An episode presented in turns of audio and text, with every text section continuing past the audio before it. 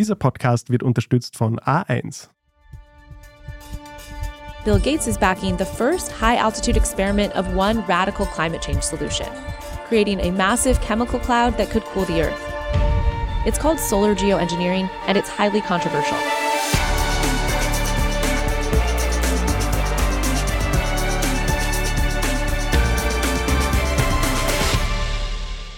Willkommen bei Rätsel der Wissenschaft, dem Standard-Podcast über die großen Fragen der Menschheit. Ich bin David Rennert. Und ich bin Tanja Traxler. Wir beschäftigen uns jeden Mittwoch mit den ganz großen und ganz kleinen Mysterien unseres Universums.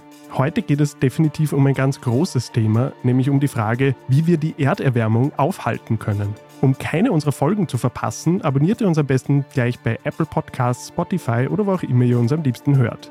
Ein sehr wichtiges Ziel im Kampf gegen den Klimawandel haben wir vermutlich schon verpasst, das 1,5 Grad Ziel. Es mehren sich immer mehr die Hinweise darauf, dass sich das Zeitfenster dafür wahrscheinlich schon geschlossen hat und wir einfach zu viele Emissionen emittieren.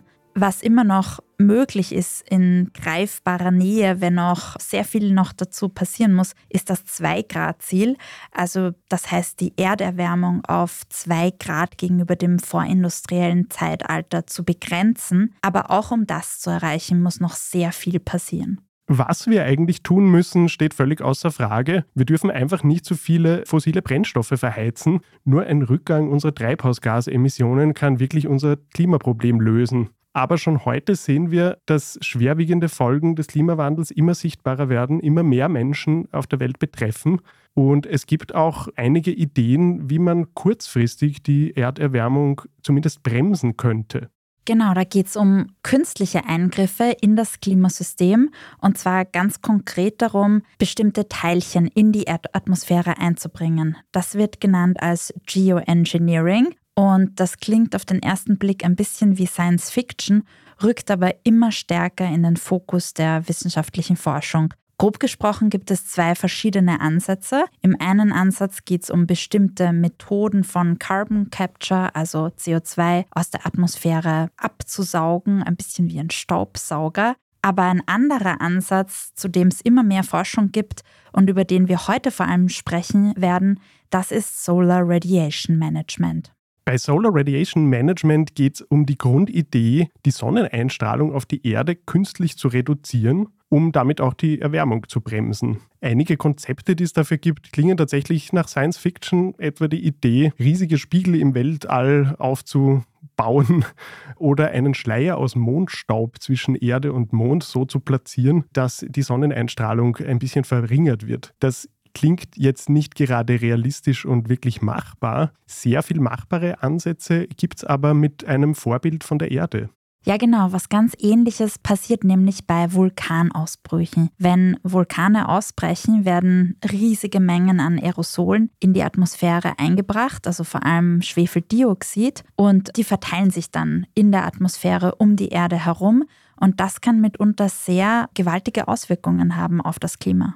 Solche kleinen Teilchen in der Atmosphäre wirken nämlich auch wie Spiegel, also wie winzige kleine Spiegel, die einen Teil des Sonnenlichts zurück ins All reflektieren und damit die Erderwärmung ein bisschen dämpfen. Vulkanausbrüche mit Folgen für das globale Klima hat es in der Erdgeschichte immer wieder gegeben. Ein Beispiel aus der jüngeren Vergangenheit war zum Beispiel die Eruption des Pinatubo auf den Philippinen 1991. Da wurde so viel Asche und Schwefel in die Atmosphäre geschleudert, dass die globale Durchschnittstemperatur für ungefähr ein Jahr um fast ein halbes Grad gesunken ist. Die Überlegung hinter Geoengineering ist also, was Vulkane können, das können auch wir. Wir bringen einfach irgendwelche Teilchen ein in die Atmosphäre, so wie eine Medizin gegen die Erderwärmung, ein Gegengift sozusagen gegen die Treibhausgase, die die Erwärmung verhindern.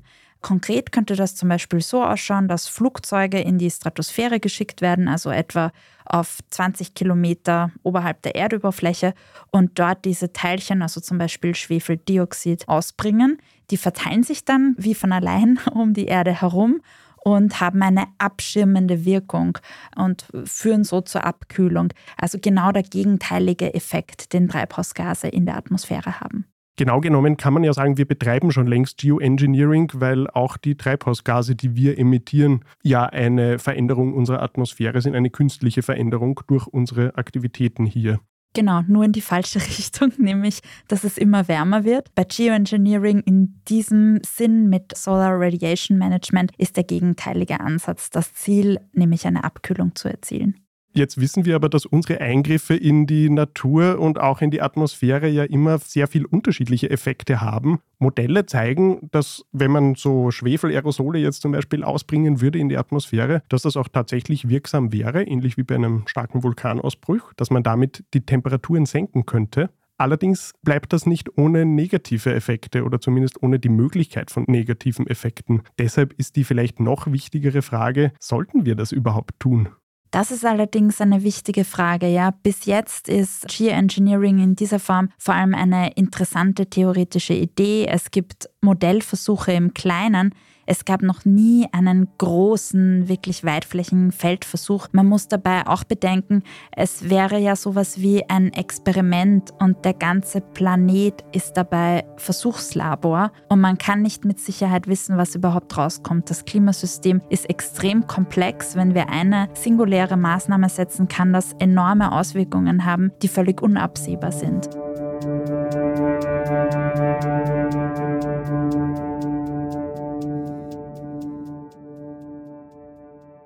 Das klingt nicht gerade sehr verlockend. Das Thema Geoengineering wird auch genau deshalb in der Wissenschaft schon länger sehr kontrovers diskutiert. Aber es ist eben auch so, dass wir den Treibhausgasausstoß so schlecht im Griff haben und auch klimapolitisch eigentlich so wenig weitergeht, dass diese Debatte immer mehr Fahrt aufnimmt, auch in der Wissenschaft.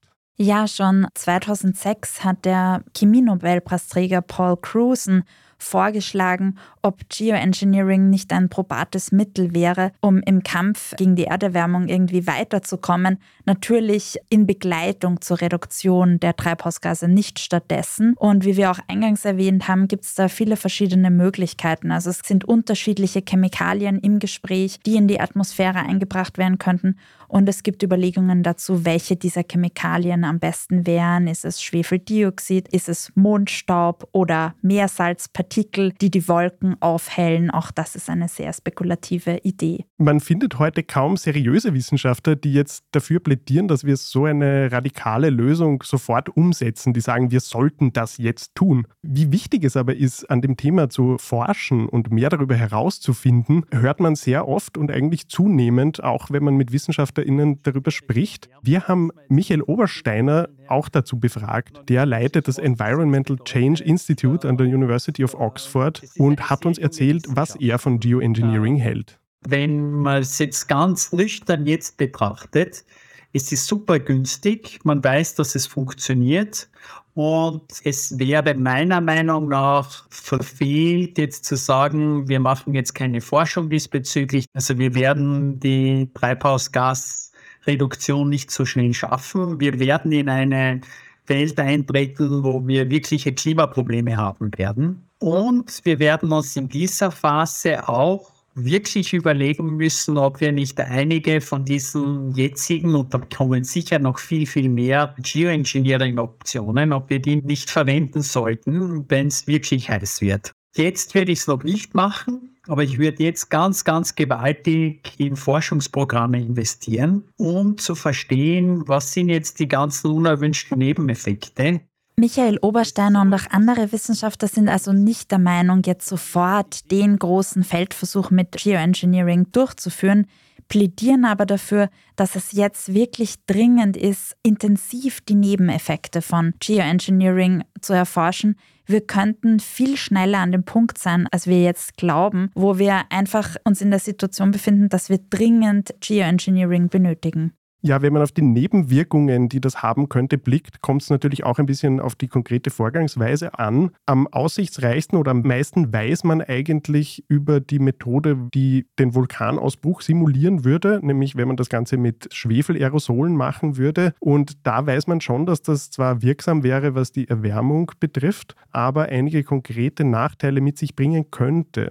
So könnte zum Beispiel eben durch diese Methode die Ozonschicht angegriffen werden, die uns ja vor ultraviolette Strahlung der Sonne schützt. Das ist jetzt nicht gerade etwas, das wir gerne möchten, die weiter zu schwächen. Und es gibt auch Hinweise darauf, dass sich lokal Wettermuster verändern könnten, dass es zu weniger Niederschlägen kommen könnte. Auch ein Problem, das ja der Klimawandel an sich schon verschärft hat, das wir ja nicht noch weiter befeuern wollen. Und das sind bei weitem nicht die einzigen Nebeneffekte von Geoengineering, zu denen auch der Klimaphysiker Blaž Gasparini vom Institut für Meteorologie und Geophysik der Universität Wien forscht. Wir haben ihn zu den Nebeneffekten von Geoengineering befragt und er hat uns Folgendes dazu erzählt. Zu den Nebeneffekten zählt der Abbau der Ozonschicht oder andere Auswirkungen, die wir noch nicht abschätzen können, zum Beispiel für die Landwirtschaft. Das müssen wir noch genauer erforschen. Es besteht aber auch die Gefahr, dass Geoengineering eine Art Sucht für die Menschen ist und die Treibhausgase nicht ausreichend verringert werden.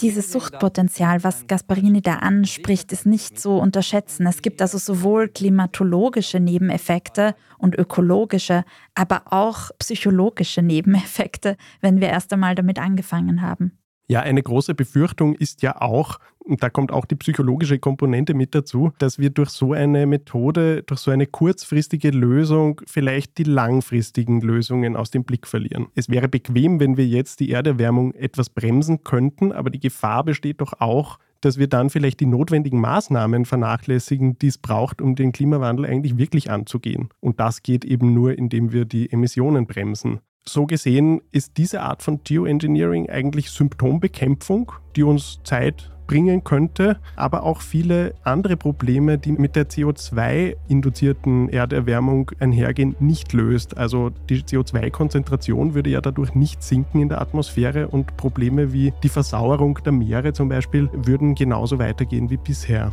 Warum es dennoch auch ethisch wichtig ist, über Geoengineering nachzudenken, weil wir an einen Punkt gelangen könnten, wo wir uns es ethisch einfach gar nicht mehr leisten können, es nicht zu machen, darüber sprechen wir nach einer kurzen Pause.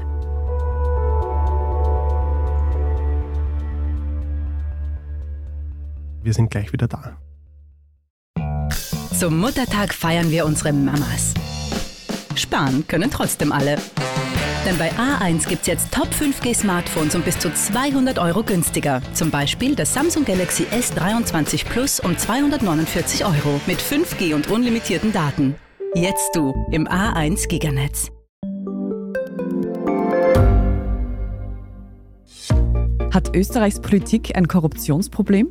Wie wird der Ukraine-Krieg enden? Und warum wird alles immer teurer? Ich bin Tobias Holub. Und ich bin Margit Ehrenhöfer.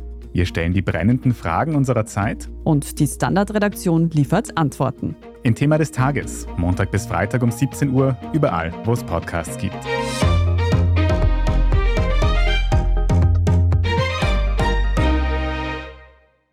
Im Science-Fiction-Roman Ministry for the Future hat Kim Stanley Robinson ein sehr realistisches Szenario gezeichnet, wie es zur Anwendung von Geoengineering führen könnte. Im konkreten Fall dieses Romans, der sehr akkurat recherchiert ist und daher auch unter Klimaforscherinnen und Forschern heftig diskutiert wird, geht es darum, dass Indien von mehreren verheerenden Hitzewellen heimgesucht wird, die tausende Tote mit sich ziehen und an irgendeinem Punkt einfach die Regierung in Indien sich in der Situation findet zu sagen, okay, wir müssen jetzt Geoengineering betreiben, entgegen der internationalen Abkommen. Doch es geht jetzt ganz konkret darum, Millionen Menschen vor dem Tod zu bewahren. Und das können wir tun, wenn wir jetzt Partikel in die Atmosphäre einbringen, um künftige Hitzewellen abzuwenden.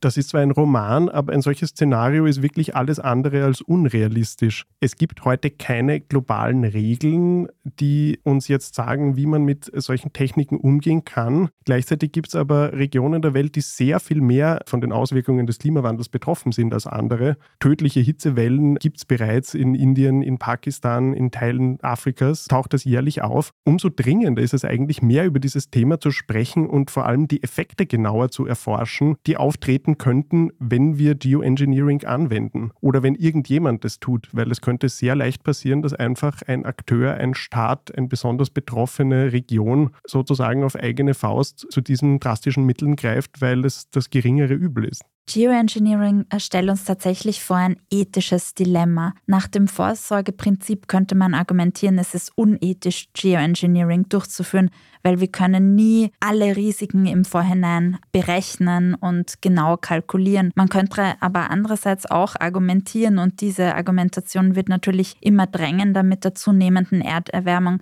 Es ist unethisch, Geoengineering nicht durchzuführen, weil es so unglaublich viele Tote mit sich verursacht, wenn wir die Klimaerwärmung nicht eindämmen. Warum das so wichtig ist, da mehr Grundlagenforschung zu betreiben, erklärt auch Michael Obersteiner. Diese Fragestellungen werden immer mehr kommen, genau von den Ländern, die eigentlich sehr wenig verursacht haben und die dann wirklich die Schäden haben. Und da wird es mehr und mehr Druck geben, zu fragen, warum machen wir das nicht? Bisher gab es noch keine Geoengineering-Versuche in großem Umfang. Und in der Wissenschaft wird das zunehmend kritisch gesehen, dass kleine private Startups sich dem Thema widmen und da auch ein bisschen eine Chance wittern, Geld zu verdienen. Da gibt es zum Beispiel Startups, die ihren Kunden versprechen, dass sie für einen Geldbetrag kleine Mengen an Schwefeldioxid in die Atmosphäre bringen und sozusagen eine Art von CO2-Zertifikaten damit verkaufen wollen. In Wirklichkeit braucht es aber, sagt auch Michael Obersteiner, öffentliches Geld und eine öffentliche Diskussion darüber, um sich mehr mit Geoengineering, den Risiken und den Nutzen für die Menschheit zu beschäftigen. Dazu gibt es ja auch aktuell ein großes Forschungsprojekt in den USA, oder David? Genau, die US-Regierung hat vor kurzem einen Fünfjahresplan zur Erforschung von Geoengineering bekannt gegeben und immerhin einige Millionen Dollar dafür bereitgestellt. Das ist jetzt noch immer nicht wahnsinnig viel, aber es ist ein Anfang. Und in diesem Forschungsprojekt geht es jetzt nicht darum, schon Geoengineering zu betreiben und irgendwas in die Atmosphäre zu pumpen, sondern das ist jetzt noch reine Grundlagenforschung, wo mit Hilfe von Forschungsflugzeugen und Messballons Partikel in der Stratosphäre und die Atmosphärenchemie genauer untersucht werden sollen, damit man auch Modelle verbessern kann, mehr Informationen gewinnen kann, welche Reaktionen dort passieren könnten. Eine beteiligte Wissenschaftlerin hat es, glaube ich, so gesagt, bevor wir beginnen, da irgendwas zu manipulieren, müssen wir noch viel besser verstehen, wie dort die Prozesse genau funktionieren und wie der Status quo jetzt eigentlich ist. Der Klimaphysiker Gasparini hat uns auch gesagt, dass für ihn im Ausblick auf die nächsten Jahrzehnte eine sehr realistische Lösung wäre oder ein sehr realistisches Einsatzgebiet, dass wir Geoengineering einfach für eine begrenzte Zeit von vielleicht 15, 20 Jahren betreiben, einfach um uns Zeit zu kaufen. Ganz offensichtlich geht die Klimawende, geht der Umstieg auf eine CO2-neutrale Lebensweise nicht rasch genug. Und am schlimmsten sind davon die Menschen im globalen Süden betroffen, die am wenigsten dazu beigetragen haben, aber die schlimmsten Folgen davon tragen. Und Geoengineering etwa für eine begrenzte Zeit einzusetzen, könnte uns wertvolle Jahre beschaffen, um Anpassungen, notwendige Anpassungen der CO2-Reduktion großflächiger auszurollen. Es könnte Sinn machen, dass wir Geoengineering für etwa 20 Jahre durchführen und dann mehr Zeit haben, die Klimaziele zu erreichen und die Treibhausgasemissionen zu stoppen. Geoengineering darf uns dennoch kein falsches Gefühl von Sicherheit vermitteln und die Erforschung der Risiken sollte auf jeden Fall weitergeführt werden das Gefühl der falschen Sicherheit, das Gasparini da anspricht, ist wirklich ganz wesentlich. Wir dürfen nicht aus den Augen verlieren, was wir tun müssen, um nachhaltig und langfristig den Klimawandel zu bekämpfen. Er hat ja vorhin auch von einer Sucht gesprochen eigentlich, von einer Symptombehandlung und einer Sucht, die wir entwickeln könnten, wenn wir sozusagen beginnen, die Atmosphäre so zu verändern, dass die Erderwärmung langsamer vor sich geht. Und wie bei einer Sucht wäre es auch schwer, damit wieder aufzuhören oder zumindest schnell davon wieder weg wegzukommen, weil wenn wir jetzt beginnen würden, Geoengineering zu betreiben und plötzlich damit aufhören würden, würde das auch einen sehr schnellen Anstieg wieder der Temperaturen mit sich bringen, der dann möglicherweise dramatische kurzfristige Folgen hätte. Ja, genau. Also sowohl das Einsetzen von Geoengineering wie auch wieder davon loszukommen, muss alles sehr gut geplant und erforscht sein. Es könnte also durchaus sein, dass irgendwann Geoengineering einfach unsere einzige Option ist, Millionen von Menschenleben zu retten. Es darf uns aber nicht darüber hinwegtrösten, dass die einzige nachhaltige Lösung des Klimaproblems ist, weniger Treibhausgase zu emittieren.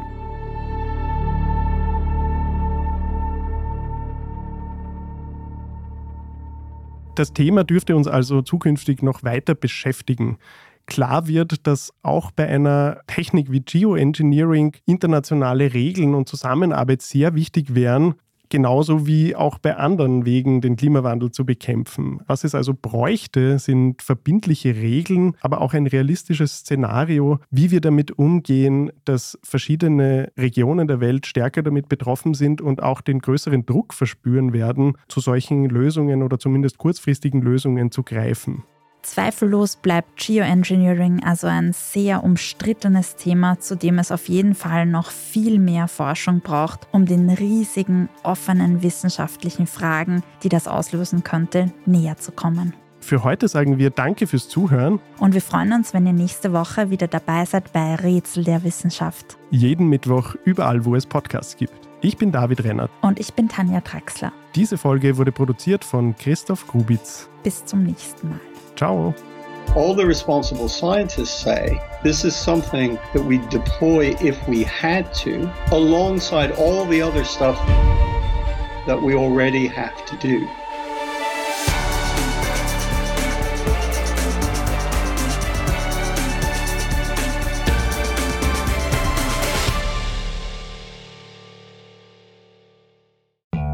Zum Muttertag feiern wir unsere Mamas. Sparen können trotzdem alle. Denn bei A1 gibt's jetzt Top 5G Smartphones um bis zu 200 Euro günstiger. Zum Beispiel das Samsung Galaxy S23 Plus um 249 Euro mit 5G und unlimitierten Daten. Jetzt du im A1 Giganetz. Ich bin Doris Prisching. Und ich bin Michael Steingruber. Und gemeinsam sind wir Serienreif. Das ist der Standard-Podcast über die spannende Welt der Serien. Genau, bei uns erfahren Sie faszinierende Details über House of the Dragon und die Ringe der Macht. Und restlos alles über satanische Spiele in Stranger Things. Wir widmen uns Seriengrößen von Obi-Wan Kenobi bis zu RuPaul. Und zerlegen die neueste Marvel-Serie. Wenn nötig. Serienreif, euer Streaming-Podcast jeden zweiten Donnerstag eine neue Folge.